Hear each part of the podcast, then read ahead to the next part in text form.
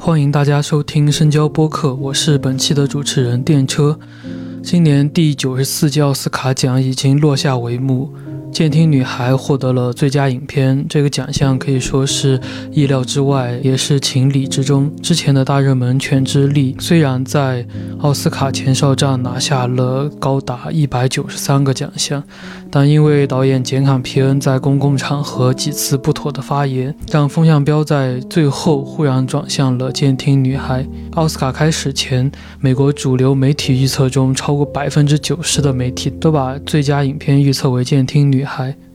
最终结果也是如此。在之前的播客中，王岩老师受到了很多听友的喜欢。我们今天再次请到了王岩老师来和我们一起聊一聊今年的奥斯卡奖。下面请王岩老师和大家打个招呼。深交的朋友们，大家好，我是王岩。呃，非常高兴这么快我们又见面了。我们开始还是聊一下今年最出圈的一个事情，就是呃威尔史密斯拳打克里斯洛克这个事。当时好像是克里斯洛克在台上开玩笑说，威尔史密斯的妻子贾达，呃，像美国女大兵里面的一个光头女军官，然后就引起了威尔史密斯的不满，上台就是一拳之后下来又骂骂咧咧了几句。这个事情在当时还有事后都引起了很大的一个讨论。大家也是众说纷纭，嗯，不知道你是怎么看待这个事情的？我觉得首先呢，就是说有意思的是，就是他获奖的影片哈，《国王理查》在某种意义来说，你会感觉到好像是故事在延伸，因为这本身是一个黑人家庭励志呃的一个体育片哈，里边的父亲呢，实际上恰恰是这样一个。极有保护色彩的这样一个一个父亲和丈夫，当他的几个女儿在外边练网球的时候，哈，被这个外边的其他黑人小男孩呢，这个用调戏的语言之后，他先把孩子们送上车，然后翻回头来找这个几个黑人小流氓算账，然后被暴打一顿，然后他呢，后来还特意买一辆呃买了一个枪，想干这个男孩，结果呢。在他没没开枪之前，已经被另外的这个帮派给打死了。呃，其实那个枪哈，他是保安嘛，他们公司配的啊。对他保他自己保安，对对对，他他自己有他自己有有枪，对，没错。那么也就是说，如果他当然我不知道这是传记里的还是什么哈，就是说，呃，如果说这个真的发生了呢，因为这终究是一个基于一个它是一个 biopic，它是一个传记影片哈。如果说真是有这么一个故事的话呢，就不会出现两个呃超级这个网球明星了哈。这个故事呢，在呃 Will 打完人之后，接受奥斯卡最佳男主演讲中，他又把这渲染出来。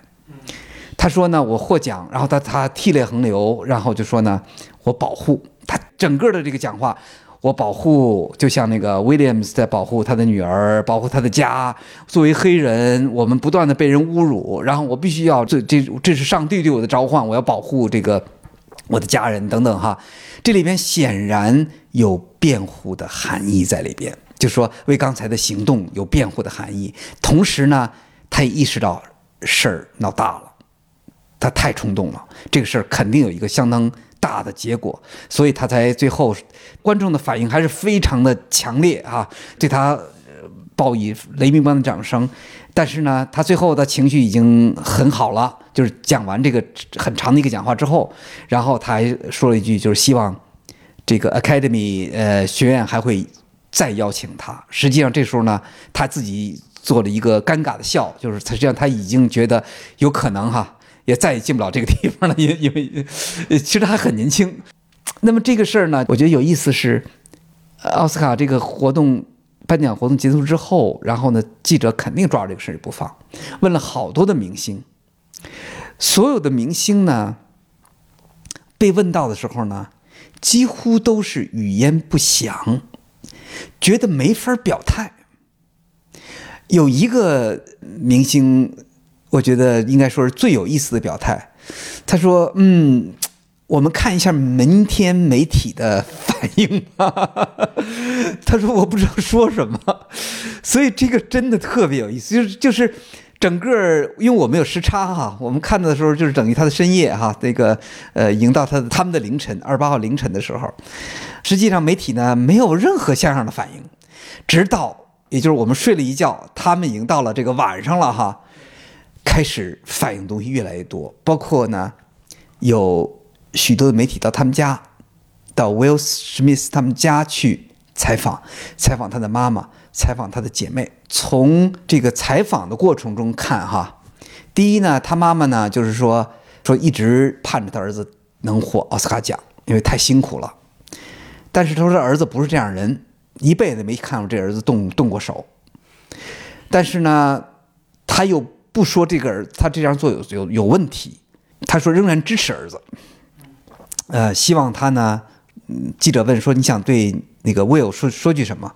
他说希望你回家之后呢，好好休息两天，然后出去度假。后边呢，记者就挖他的自传，Will Smith 自传说呢，他父亲呢。打他的妈妈，然后呢，他经常懊悔自己没能够保护他的妈妈。所以呢，如果是这样一个连接的话呢，好像又有点这种少年的这种创伤心理哈。这这种在这里边，当然这都是记者的解释。那个 Will Smith 并没有解释。那么后来他就开始，他在那个呃接受呃讲的时候，他已经向这个呃学院道歉了，向同行道歉，向评委道歉，但他没有向。这个被打的人道歉，向 Rock，后来他又开始向那个 Chris Rock 道歉，但是呢，学院其实在仍然在去重新调查审视这这件事儿，呃，说呢有后果呢，其实有待宣布，甚至不排除有可能收回男主的这个奖项啊，等等这件事儿呢。确实是特别震惊，这是一个，这是肯定的哈，这这就不用说了。Will Smith 到底是个什么样的人？这这真的哈，这个是一个是个谜。他电影非常好，他电影一直都很好，他是一个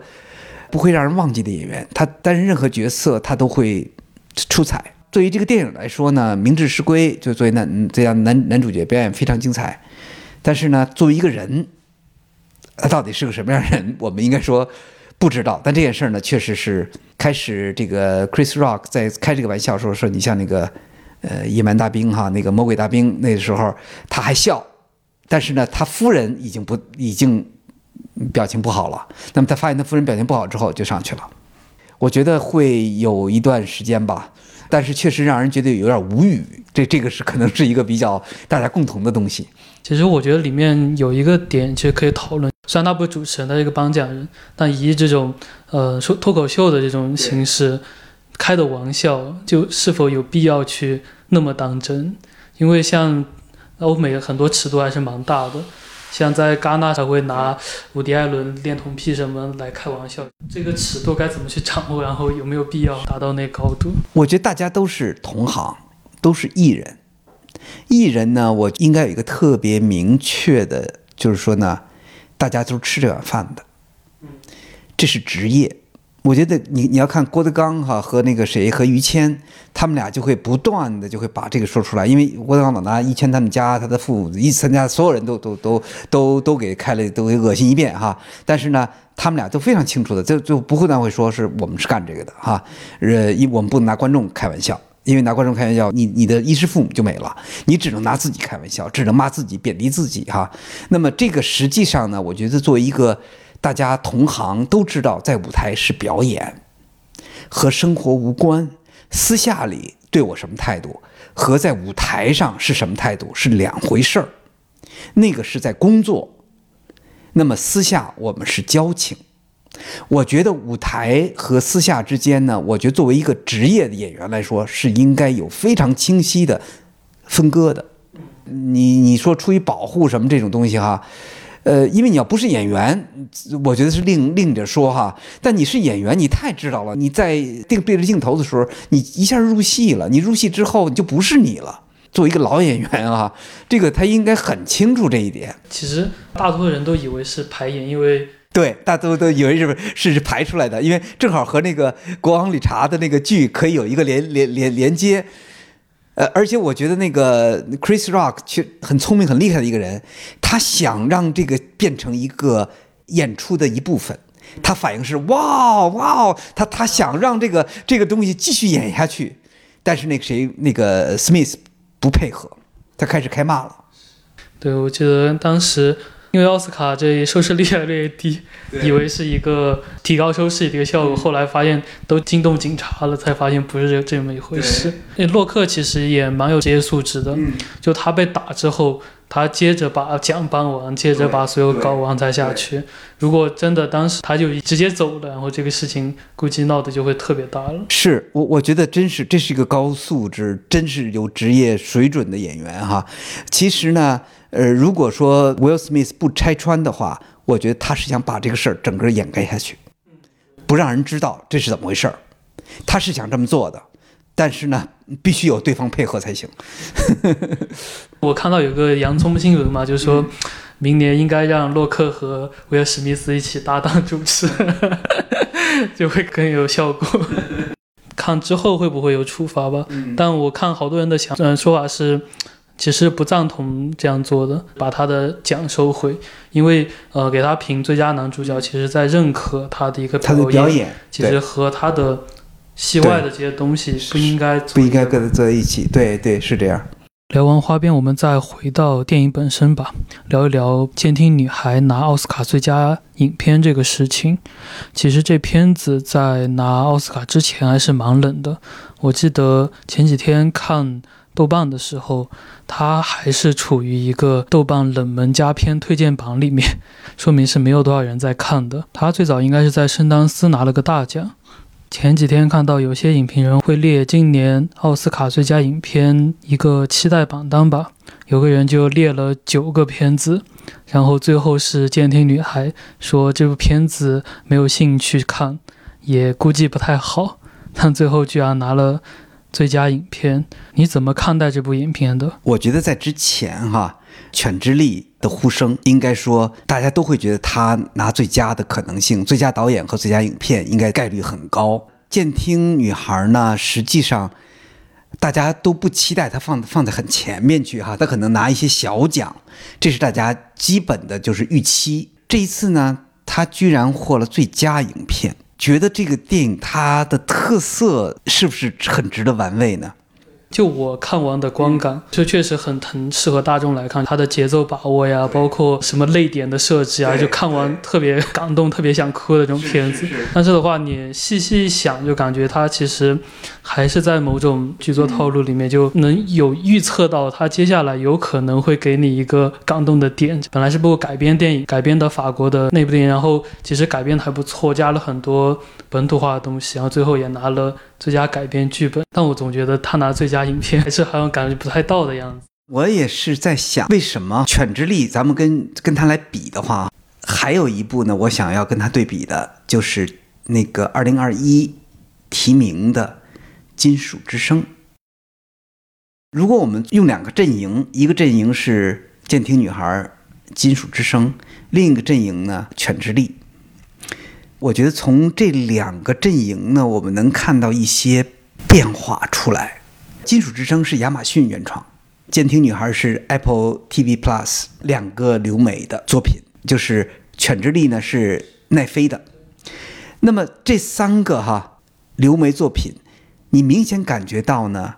《犬之力》呢是传统意义上的片场风格，它的节奏。它的叙事的线索，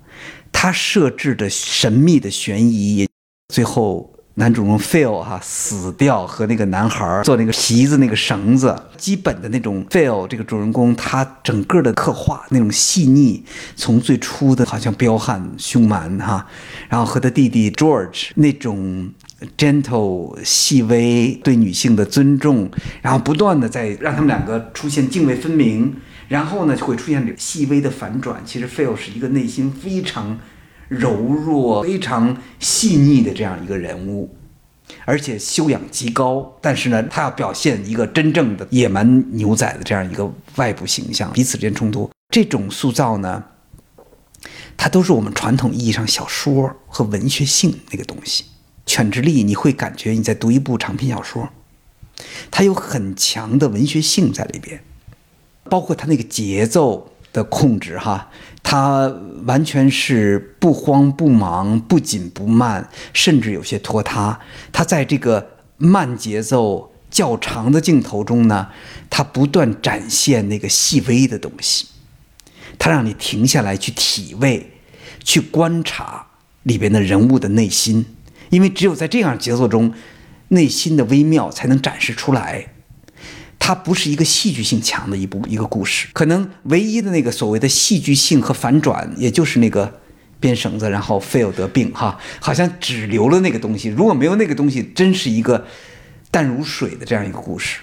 但这故事呢，会让你有很强的审美的享受。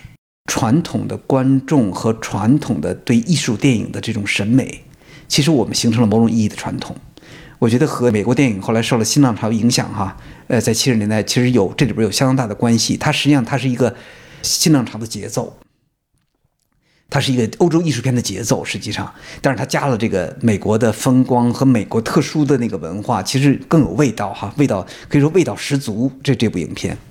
但是呢，我觉得它有一个什么门槛呢？一个是观众要有文学修养，第二观众呢要对电影有。比较多的观观影经验，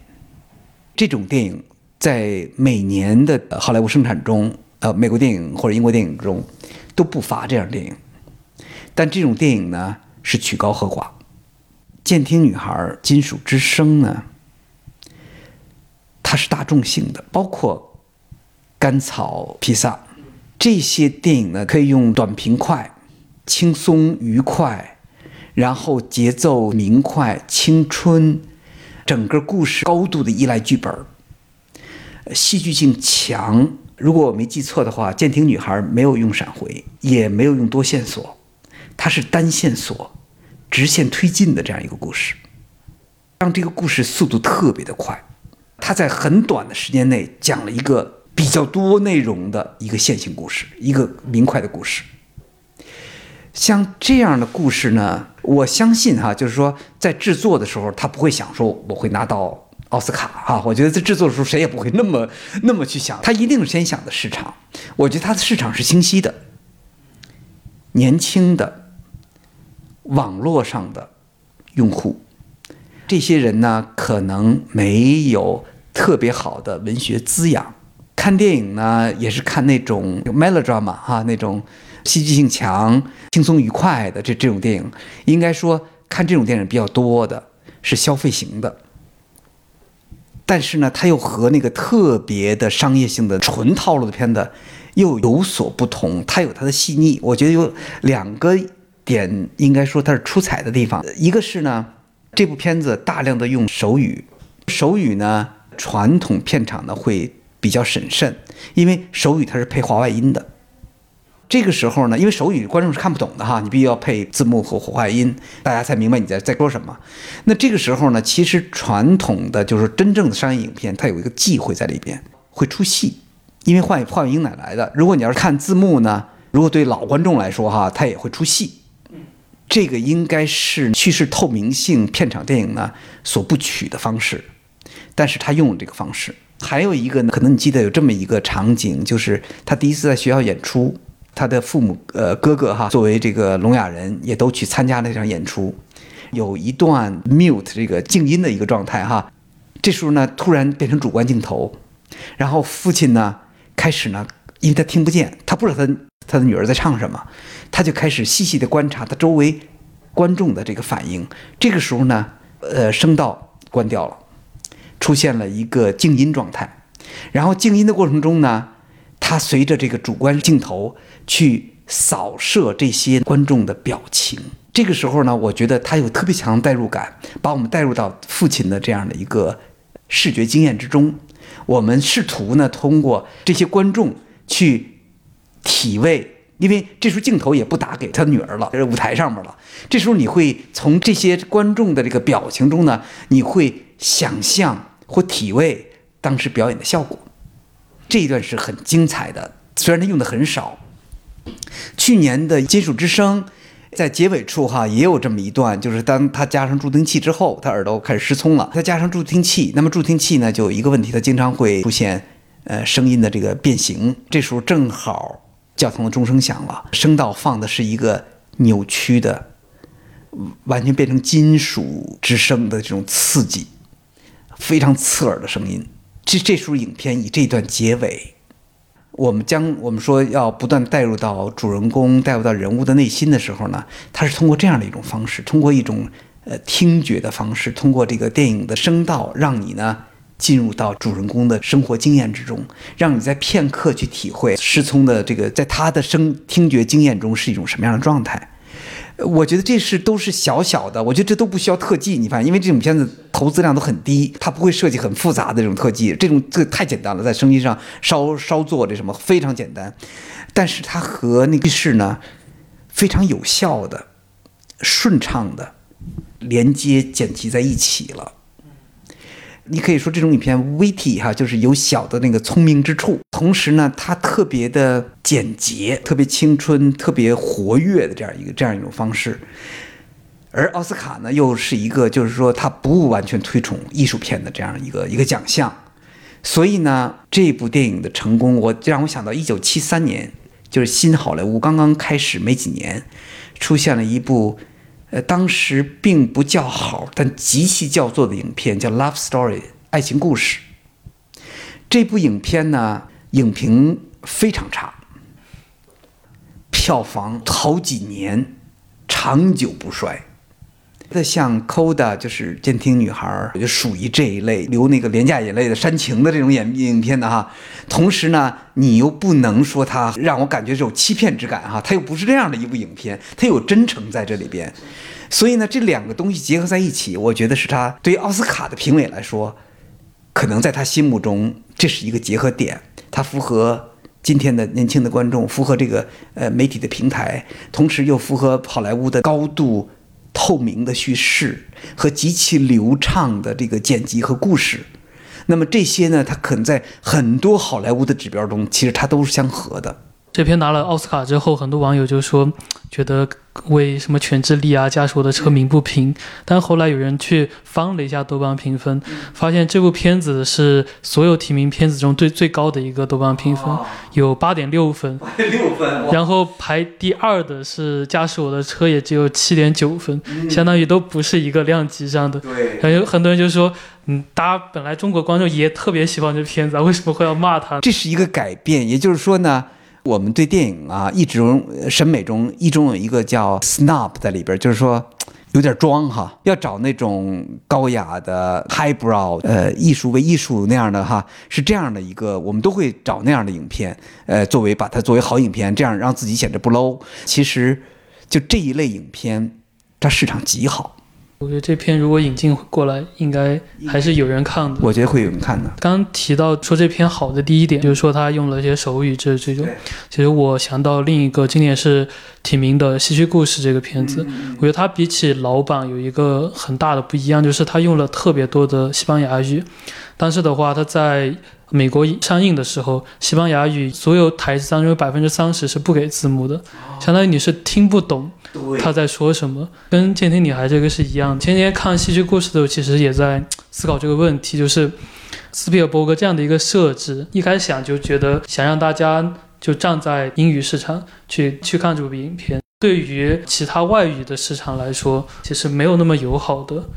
因为已经把观众设定为我是一个美国人，嗯嗯，我是一个中国人来看的话，我也被拉入到了美国视角。而不是说能从波多黎各的视角去看，你觉得他这个设置是什么用意呢？首先，我觉得斯皮尔伯格之所以哈在翻拍这部影片，这部翻这部影片其实从呃五十年代的百老汇已经翻成电影音音乐剧哈，那个六六一年好像是获了也获了奥斯卡，对对，拿了十多个奖，十多个奖。当时这部影片可真是大片啊，真是就是说极其轰动的，在那个美国电影史上。一直都是很被记忆和本被研究和谈论的影片，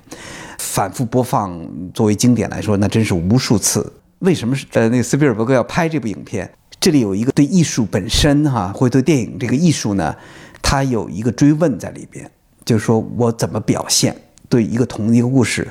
我怎么可能用这个视听语言再进行一次重新的表现？显然呢。跟那个六一年那一版有一个最大的不一样的地方呢，就是这一版呢外景的真实感要远远超过六一年那一版。那那那一版明显的是棚里拍的，所以呢，那一版呢，你会觉得它舞台性特别强，因为终究它是百老汇戏剧撞过来的，所以其实拍舞台呢，因为它已经有一个原型在那儿了，其实是是容易拍的。你要拍的就是在摄影棚里拍，其实是很容易拍的。但是呢，我觉得那作为一个斯皮尔伯格这样一个老影人，他对电影，他应该说是电影学者，某种意义来说啊，虽然他是一个经验非常丰富导演，但他对电影，你看他做了好多那个纪录片谈电影的，所以他对电影应该有很特别电影史有很深的认识。实际上，我觉得这是他面对自己的一次实验，就是说我怎么可以把这部影片放在一个真实的。外景之中，然后呢，我让这些舞蹈演员用肢体去表达这故事，而不是靠语言，不是靠歌词。这又是刚才我觉得一个重要的一点哈。如果说。六一版呢，仍然是一个纯美国白人的一个一个故事的话，那么这一版呢，已经变成了一个今天美国蜥蜴占了相当大的人口比例，蜥蜴的比例，反正在美东应该能占到四十以上的这样这样这样的比例。所以呢，一个全新的社会现实，用一个全新的这个 setting，一个基本的背景去表达，同时呢，对于舞蹈的信任。我觉得这几点来说，我觉得是应该是斯皮尔伯格要探索的东西。呃，我唯一觉得可能是他探索，在这个意义上来说呢，他我我不敢说是野心吧，就是说至少他想试试在二十一世纪二十年代，你还有没有可能再拍一部音乐片？因为音乐片确实有非常强的时代感，它是属于五六十年代的，之后就很少出现音乐片。因为音乐片呢，它跟戏剧是连在一起的，它是应该在某种按如果按巴赞的传统的那种经典的电影本体论的视角来说哈，它不是电影，它是戏剧和电影的杂种，应应该说是这么这样一个东西。巴赞的理解的电影一定是现实主义或者写实的东西哈，它一定是一个完全让你看不到表演痕迹的一种低调的表演，所以呢。我觉得，当然，斯皮尔伯格非常懂整个的这个电影、电影的语言和电影、电影史的历史。那么，他在这个时候再重新尝试一下，我能不能再拍一部音音乐片？然后，我并不是在重拍，而我真是把它变成了一个尽可能被今天能接受的审美的这样这样一部一个东西。我觉得真是个大胆的尝试。前几年不是有《拉拉浪》，但那片子感觉和这部就特别不一样。我感觉那片子像是一种新的，以当下的年轻人的一种视角去看的一种歌舞片。但这个片子你能看到，它其实并不忌讳说有假的部分啊，或者是要舞蹈的这种东西。这也是它特别好的地方。最后其实评价不是很好，票房好像也不是很高。很大程度，他之前那个文本已经特别好了，叙事上没有特别大的一个发挥空间在里。我觉得是真的，这是一个堂吉诃德式的那个复古哈，呃，真的很难，因为 musical 这个东西，嗯，它太有时代感了。这个东西，因为我们离戏剧已经真的很远了，所以呢，你把它再搬上银幕哈，就是我觉得对于包括铁杆影迷来说，它必须带着一种。怀旧的和一种电影史的这样一个视角去看这部电影，而不能把它变成一个休闲的娱乐。就刚刚说到戏剧，我发现这今年的有三部片子都是有排演的感觉啊，《家是我的车》里面是一个戏剧故事是一个，然后还有一个麦克白的悲剧里面也有很强的一个排演的感觉。没错，是不是现在大家都在探索？戏剧和电影的这种关系，实际上戏剧呢，慢慢的它变成了一种，我觉得某种意义来说是一种历史艺术形式。今天的戏剧，就是尤其是那个实验性的戏剧哈，其实它越来越打破那个传统戏剧的城市，打破舞台的限制，打破观众和那个演员之间的距离哈，在 Off Broadway 就是小百老汇或者说外百百老汇的整个的这各种实验中。他把舞台和观众席整个连连成一体，当然也有使用这个视听设备来加强这个戏剧效果等等哈。反正就是说，今天的戏剧呢，呃，跟那个传统戏剧确实是一个呃非常完全不一样的一个一个你必须要重新定义一个东西。那么回到电影来说呢，呃，我仍然觉得那个谁驾驶我的车真的把契科夫放在里边，真的漂亮，真是太漂亮了。我觉得那个处理的是最好的。契科夫在电影中，他仍然是电影，他没有变成戏剧，这是我觉得最好的部分。也就是说什么呢？他处理的实际上是什么呢？是排练，而这个排练呢，是高度符合电影叙事的。每个排练的过程不断的被打断，排练的时候呢，因为舞台它一个重要特点就是它的它是一个成熟的表演，在驾驶我的车中呢，所有的演员总在呢要表演还没有表演成的时候就被打断，这是电影，电影是 prose，它不是它没有诗意，你知道，它应该是一个。按巴赞意义来说，是一个日常化的一个东西，因为语言一定有 sublime，不是那个戏剧一定有这个崇高，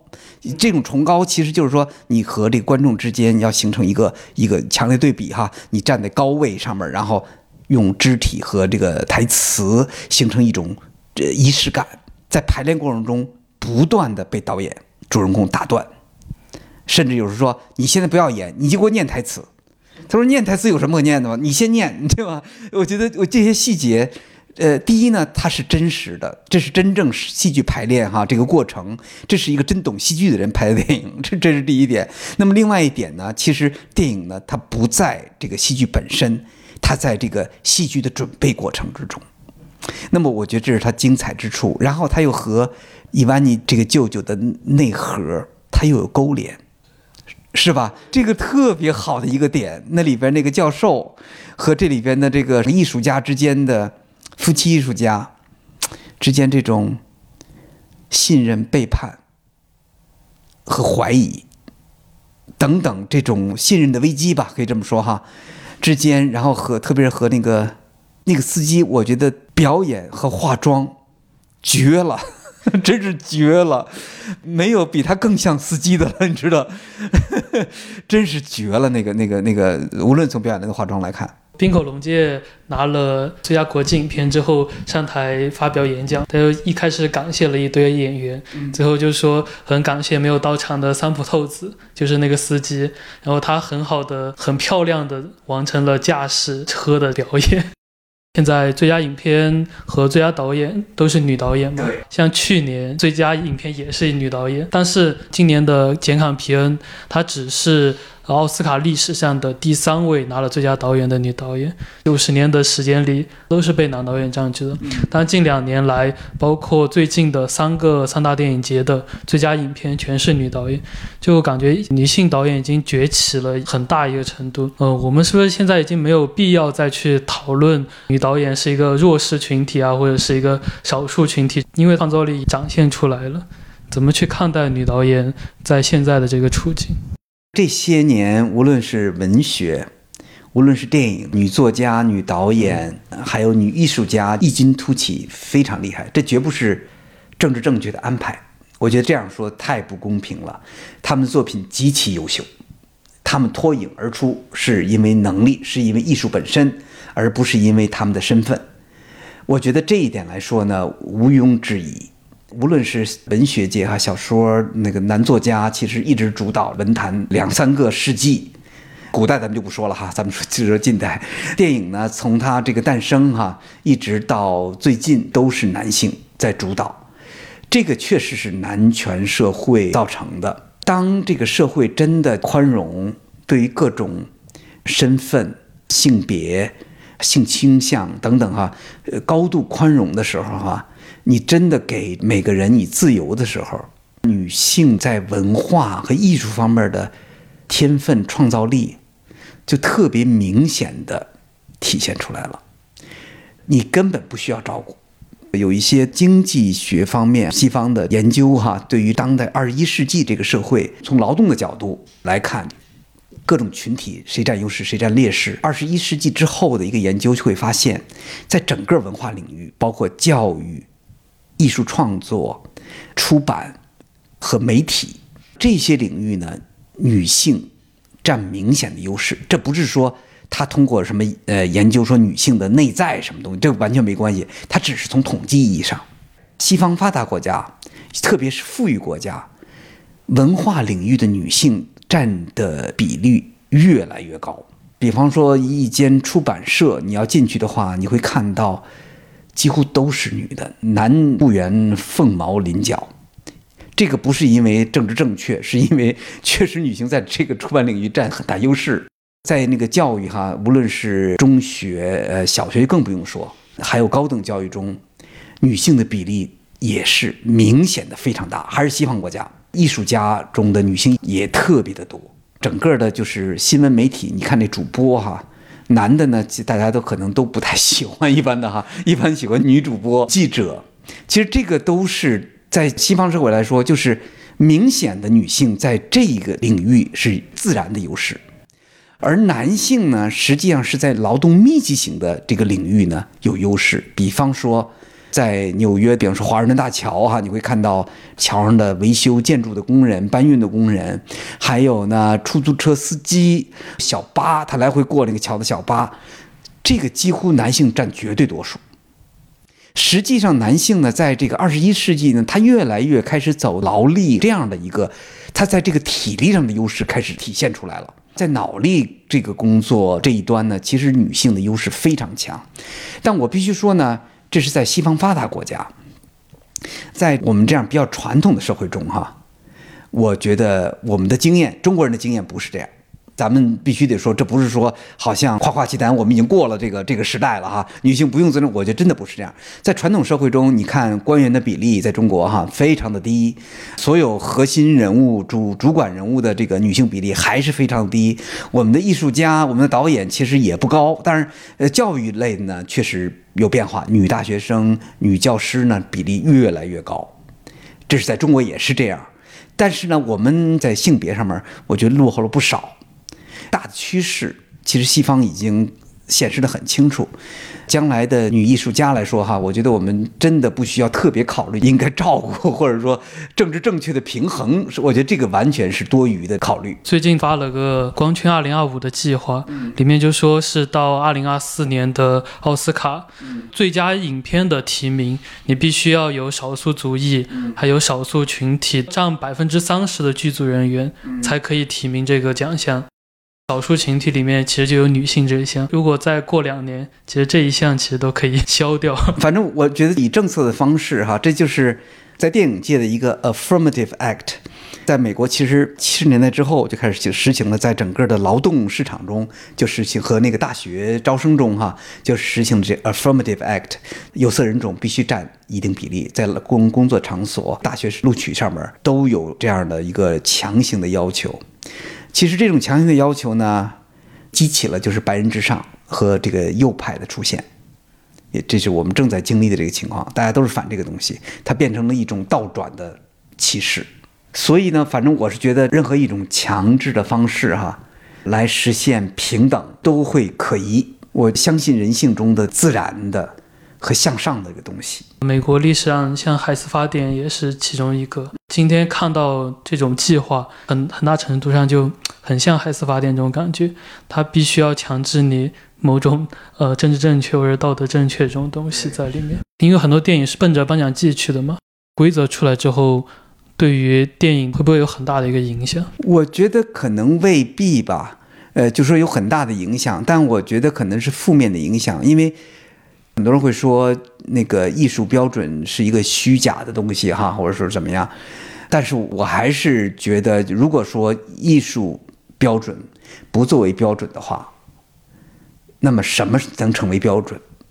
如果我们看电影不是在艺术的意义上在看好电影，而是有某种艺术之外的标准，比如无论是政治的、社会的、性别的。我都觉得这肯定是不如艺术标准更美好。呃，其实想聊一下奥斯卡投票的这堆人，因为其实今年看来，大部分的奖项的话，其实是跟颁奖季啊，或者是呃一些主流媒体的预测几乎是一模一样的，没有任何的一个差异啊，或者他们突出的地方。想到有人说评选奥斯卡奖的这一堆人，很多连电影都没有看过，只是根据一个舆论，然后就去投票。他们的观念也是更多的会趋于某一个类型，比如就永远不可能把《驾驶我的车》这样评为一个最佳影片，只能拿一个最佳外语片。每个奖项上有一个很固定的光点在。某些年是这样，某些年获奖的影片有明显的这种成见在里边，无论是政治的或者是舆论性的哈。今年呢，你看啊，大家其实看好是《犬之力》。呼声高，那么另外一个《沙丘》呼声也高，但《犬之力》只获了最佳导演奖。另外一个，我要刚提出驾驶我的车的问题哈，我觉得这片子真的非常的好。奥斯卡其实在二零年它突破了一个东西，外语影片呢在奥斯卡历史上一直都是不能进入到传统奖项之中的，它必须要列入到过去叫最佳外语影片。现在改成了国际影片，哈，改了个名儿，但是那个意思差不多。在传统的奥斯卡的历史的绝霸百分之九十九点九这个部分中，都是没有外语影片的。但二零二零实现了一个突破，《寄生虫》以韩语影片哈成为最佳影片。二零二一米米纳瑞成了提名最佳影片提名，又是个韩语影片。我都觉得这是一个过去。传统我的记忆中，英语影片是底线。我觉得真的不夸张的说，英语影片是底线。你再好的影片，只要你不是英语的，你就不能进入它的正规奖项之中。但是呢，突破了这次的，呃，这个驾驶我的车呢，水平真的远远超出了《寄生虫》和等等。我觉得这片子真的太好的一部电影，最佳国际影片哈。我觉得我失望，我真的失望。我觉得所有这些获奖影片中，没有一个跟这个能比，而且距离都相当的远。就是说它不是差一点半点儿，真的差的很多。呃，驾驶我的车真是记忆中的传统的日本电影的高水平。呃，日本电影曾经非常高的水平，那么这部影片又是一个非常高的水平，极尽完美哈。无论是它的每个镜头，无论是它的故事的主线。夫妻恋爱的一个主线，契科夫的这这条这条主线和年轻的这个女司机的这这个这条主线，三条线水乳交融，而且三条线彼此之间构成一个特别好的对话和张力，又有悬疑，又有艺术，又有画面，又有音乐和声效，它几乎方方面面，你知道，它又有娱乐性。它又有艺术性，好多年不见这么好的影片了，但是呢，确实没有获获最佳，有点遗憾。就感觉是不是其实跟欧美或者是美国的一个视角来看不一样？就我们有什么东方视角啊之类这些东西。我觉得这个片子门槛有点高，我觉得可能这是大的原因，因为它第一三个小时，拍三个小时的影片在今天来说很不明智。我觉得可以这么说，三个小时实际上是六十年代之前和至少是六十年代末之前的片长，可容忍、可接受的片长。那么那时候的片长其实三小时很正常哈。但是后来呢，电影我觉得两个，一个是影院要不断的，咱们用那个餐厅的时候还要翻台，片子每天的流转率要高。你不能一部影片站那么长时间，你又不能提高票价，所以电影院不接受这样的长片哈。这部片子如果真的到了这个九十年代之后，其实也确实是很不讨好的一个影片，因为电影院不愿给你给你拍这种片子。观众其实随着市场，他越来越不接受长片，他会接受短平快的片子。这部影片呢，加上它的审美和思想的复杂性，加上这个长度，我觉得它的门槛就比较高了。它对普通观众来说呢，有点难以进入，所以呢，奥斯卡呢，我觉得奥斯卡它有一个特点，它和欧洲奖项特别不一样，和戛纳和威尼斯都不一样啊。以新浪潮六十年新浪潮所带动的这样的一个所谓的 art house 艺艺术影片，实际上它都分流到了这个欧洲国际奖项之中。这些奖项会鼓励你拍这种不讨好的艺术片。奥斯卡呢，因为它是个老奖项，它是从二八年就开始哈，所以它是个最传统、最经典的奖项。它一定要强调艺术和娱乐、商业和高雅之间一定它有一个结合点。它会接受又有娱乐性，确实另外一方面那个又又精致的影片。我觉得这基本是它的主要的，如果你要排一下它整个获最佳影片哈，这个整个的九十多部这个历史来看，大概率的都是这种影片，有例外的，有某些年它就例外。那么这部影片呢，我仍然觉得它其实娱乐性也挺强的，就是它不是那种让你看看会走神的。我觉得《犬之力》的娱乐性没有它强，它的节奏各方面都没有它处理的很更好。但这部影片复杂性、思想的深度、心理的那种微妙、节奏、镜头的把握和那个剪辑，就是一个镜头和另外一个镜头剪的这种方式，让人极其的舒服，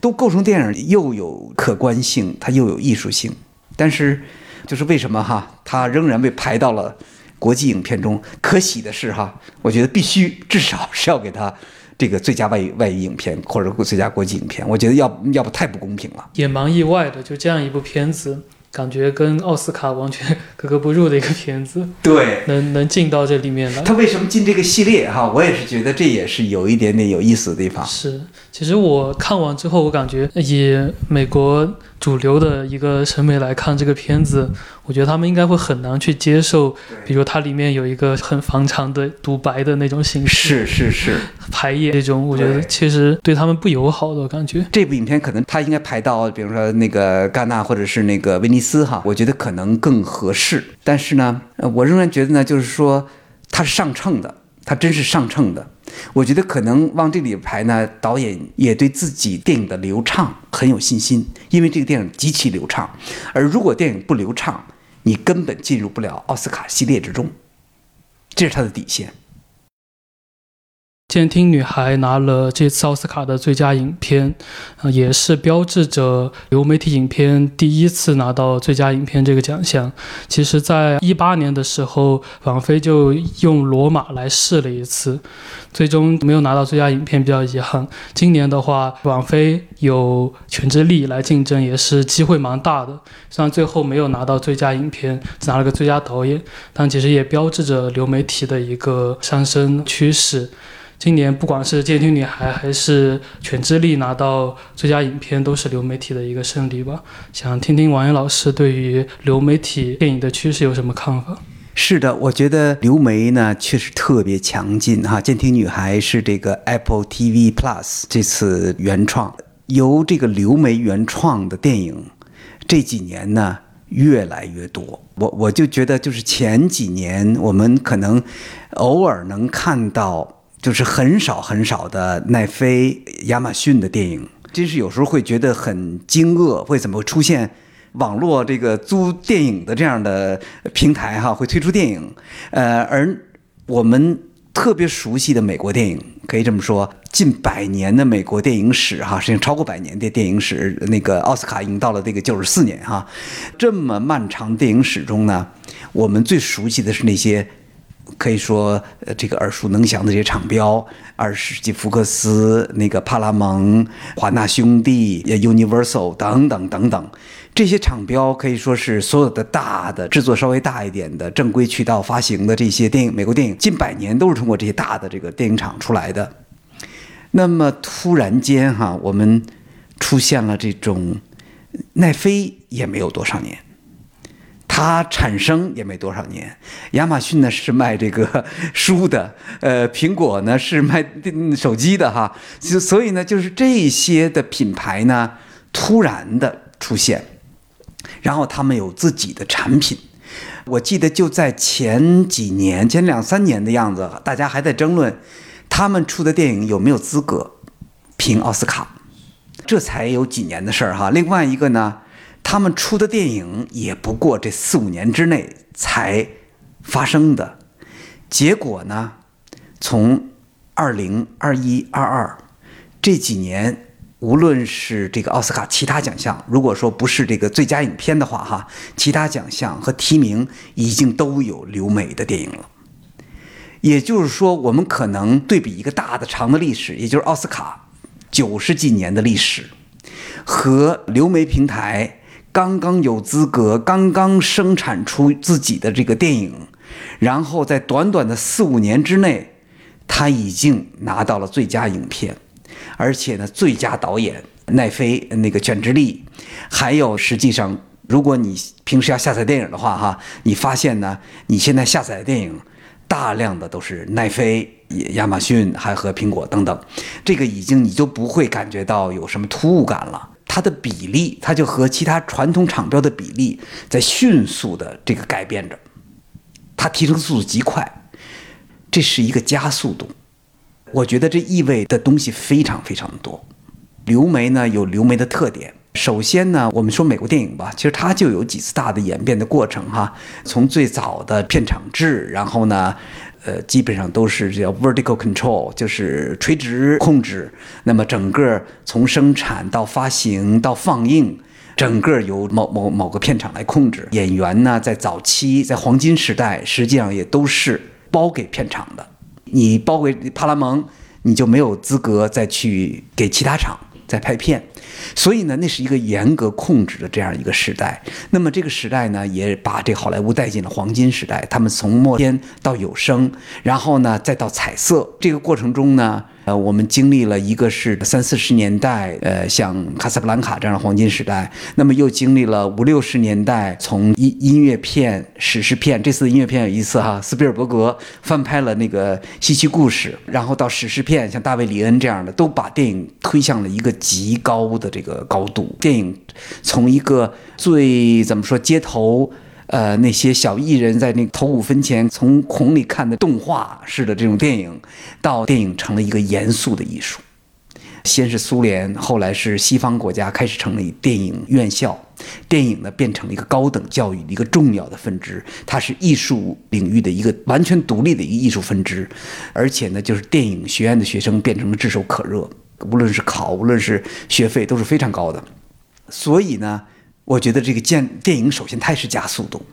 但是这个加速度呢，我觉得比起网络，我觉得那个不管怎么说是经历百年，而网络就是几年，都来十年都不到四五年，它就大的趋势它是应该独霸，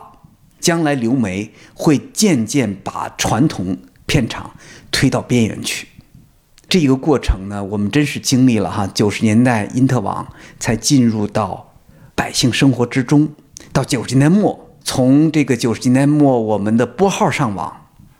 到我们后来今天意义上的哈这样的这种这个网络，网络变成我们生活中的所有的部分，包括这次疫情哈，我们几乎手机和各种各样这个移动设备成了我们生活中紧密不可分的。你不敢说，你说我不我不用啊，你不用，基本上你就不要出门，你失去了身份，你就不是社会人。到这个电影呢，那么长的一个漫长百年历史。一下子被一个全新的媒体形态所替代。我觉得下面一个问题：流媒到底意味着什么？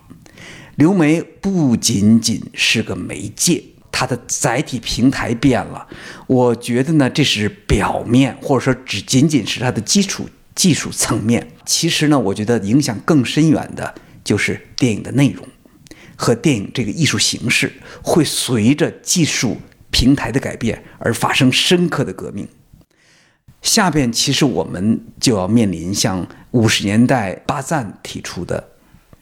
一个相当相当他的著名的可以说电影学的圣经哈，电影是什么？随着今年《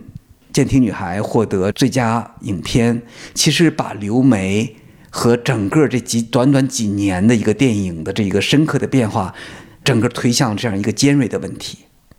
在流媒时代，电影是什么？说到电影是什么这个问题，比起院线片来说，其实流媒有一个很大的劣势，就是它的视听这一块其实差很多的。比如像很多漫威电影，如果是拿流媒来看，光感其实少了特别多的。对于这一块，你怎么看？对流媒呢？我觉得它首先意味着一个小屏幕，我觉得这是大家可能最直观的哈。这就让我想起了五十年代末六十年代初，电视普及到美国家庭的百分之八十的这个比例的时候，哈，当时呢几大主要的片场就提出这个问题：我们没有什么可忧虑的，小屏幕电视你再大，你当时那那时候电视很小，九寸到到十七寸、二一寸，这可能就是到到了极限了，基本上没有更大的电视了。各个主要片场的制片人都不是特别忧虑。因为觉得呢，小屏幕跟大屏幕没法竞争，对审美、对观感来说，这个体验是极其不同的。但是呢，电影这个世界有两个原则，一个原则属属于这个 convenient logic，就是一个方便的原则；那么另外一个原则就是 engagement logic，就是一个忠诚的原则。其实这两个原则呢，显然是电影人或电影迷。最不希望看到的那个方便原则永远占上风。当你不用再去电影院，你坐在家里就可以看电影和新电影和旧电影的时候，很多人呢还会去电影院，但是呢去电影院的次数少多了。他看的大量电影是在电视上看的。这个时候呢，五十年代呢我们就出现了史诗时代，也就是说大片场我拉大和电视的距离，我用 CinemaScope 特别大的宽银幕。去和你这个小屏幕来竞争。那么我用史诗电影，大卫·李恩，我觉得最经典的了。无论劳伦斯，无论是这个《Passage to India》那个印度之行，还有这个《日瓦戈医生》外景的拍摄，用七十毫米大的底片去拍摄电影，就是想的和电视拉开距离。电视上你的清晰度、分辨率、彩色程度。还有你的这个大小，屏幕大小，你都没法和七十平米大 CinemaScope 和 VistaVision 两种大的宽银幕，在电影院里看，还有就更不用说杜比已经出现，环绕立体声，这个你没法竞争。当时呢，解决的方案就是这样一个方案，但是发现呢，电视还是强音。埃及艳后拖垮了这个儿媳妇福克斯公司，电整个电影厂从专业产电影厂开始呢，把股份卖掉，卖给这个房地产商、汽车制造商、停车场商等等等哈。他因为他资金不够，资金不能回笼。那么资金不能回笼，就是因为史诗影片，今天我们说大片哈，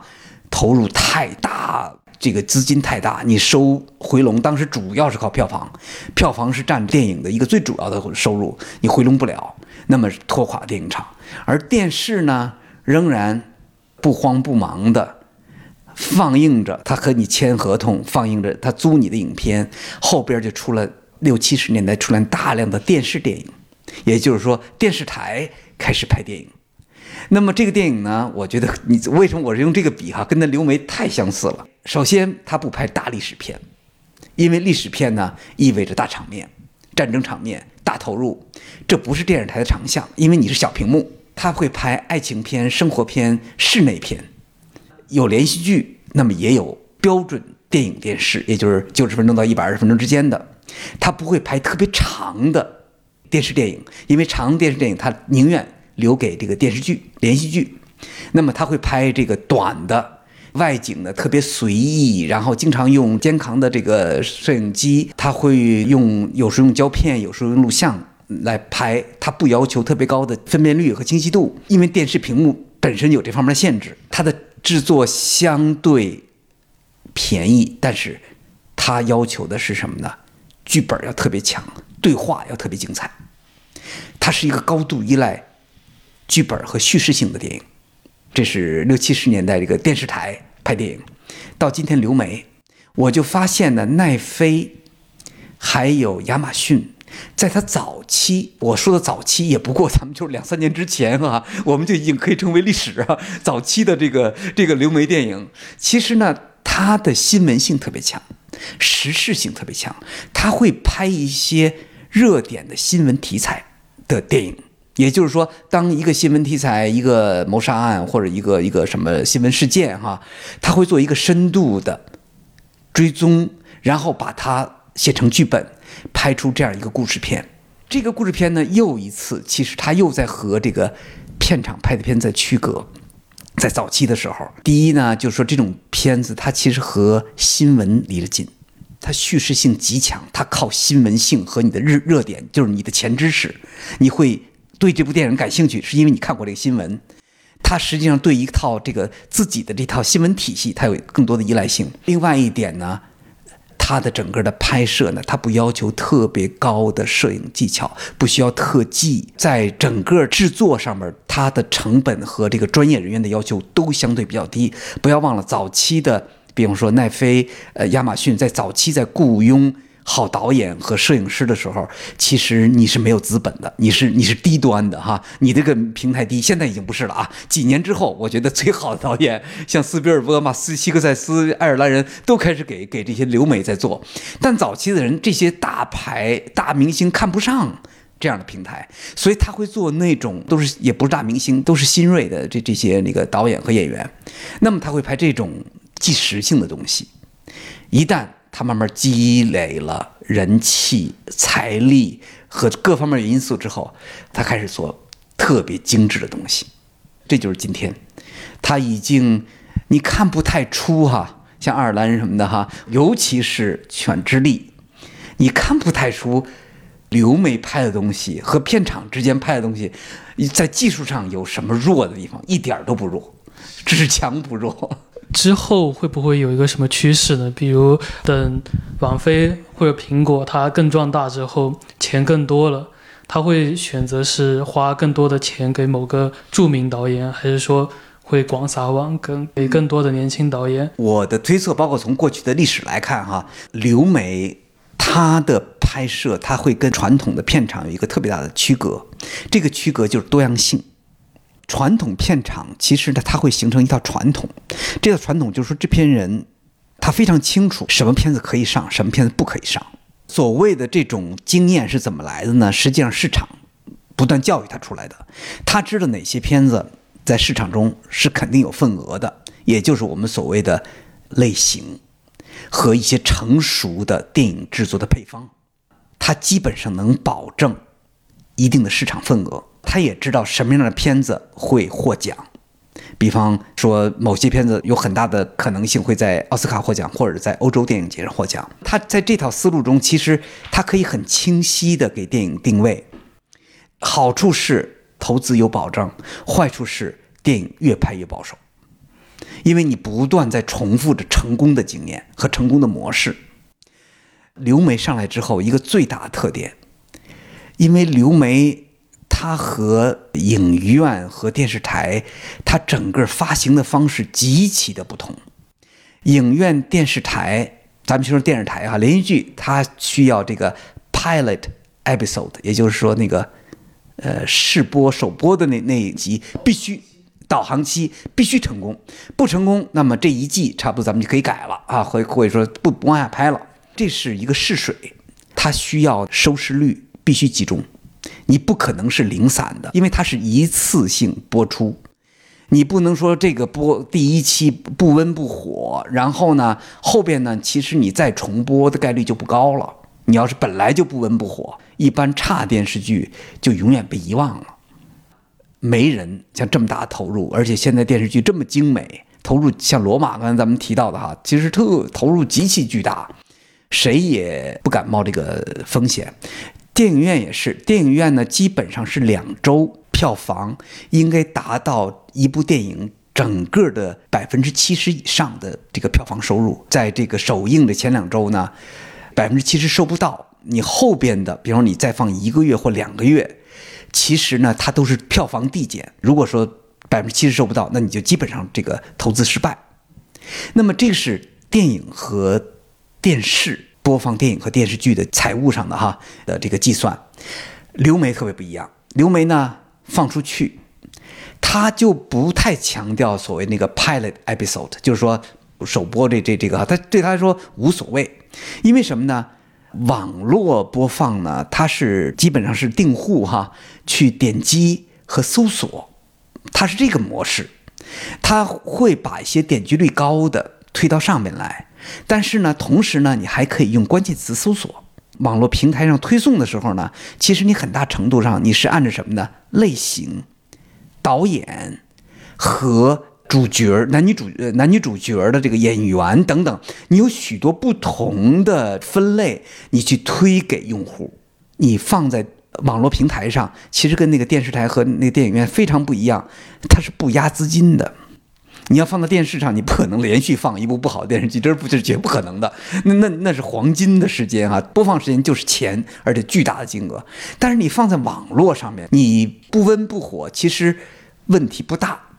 你只要放在那儿行了，就跟我们那咱们在深交上放的文章和播客哈，你就在上放着，你可以先不管它，很可能过一段时间打仗了，然后这这个这个题目就开始热起来了，有人又开始搜，搜完之后，一年前、半年前的这个文章又给搜出来了，他又把它推到这个前面去，所以这个才是真正的，就是说网媒发行的模式。所以呢，网媒呢发行呢，他胆子更大。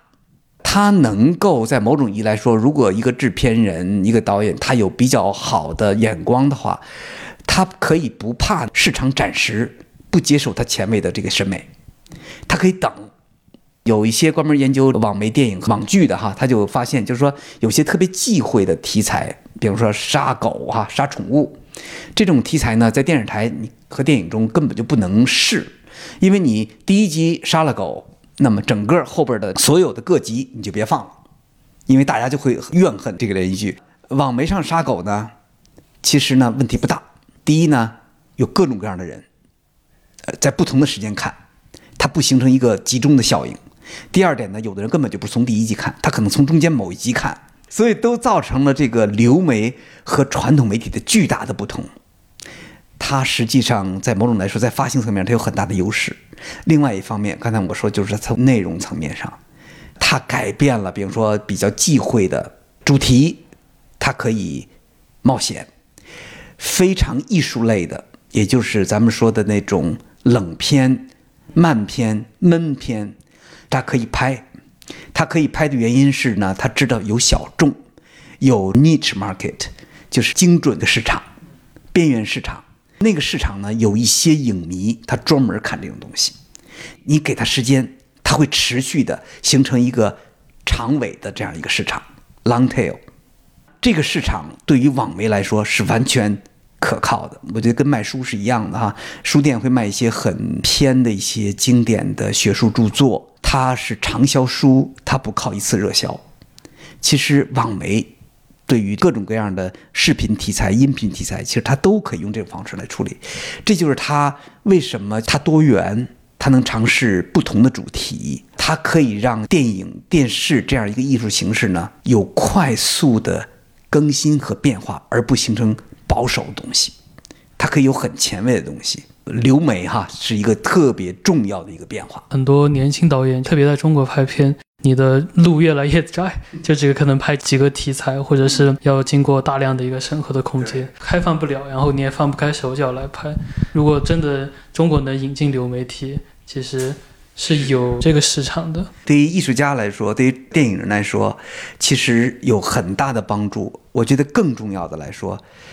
是对电影文化、对大众文化有很大的帮助。我们这个市场哈，中国这个文化市场太单一，价值观单一，审美观单一。就那些老电视剧，那就是咱们就是咱们现在放的电视剧哈，